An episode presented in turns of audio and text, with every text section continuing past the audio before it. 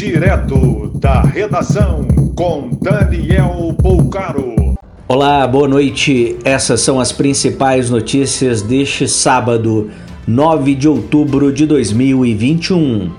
O pastor Valdemiro foi condenado a pagar 35 mil reais em danos morais ao governador da Bahia, Rui Costa, do PT, por afirmar que o político teria feito um pacto com o capeta ao adotar medidas contra a Covid.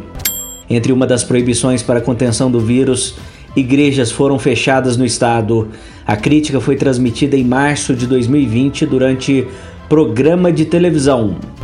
Belo Horizonte chega à sua última faixa etária de vacinação, com primeira aplicação em adolescentes de 12 anos.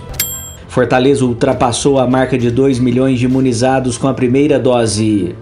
Estudo da revista científica Lancet estima que a pandemia deixou órfãos 130 mil crianças e adolescentes brasileiros.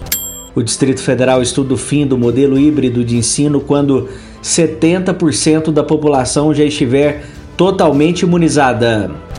A Secretaria de Comunicação da Presidência afirmou que Bolsonaro vetou o projeto de distribuição de absorventes, pois apresentava problemas técnicos e jurídicos e que itens serão entregues.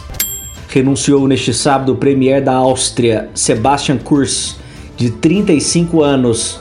Ele é investigado por suborno e corrupção em caso que envolve pagamento a um jornal em troca de matérias favoráveis.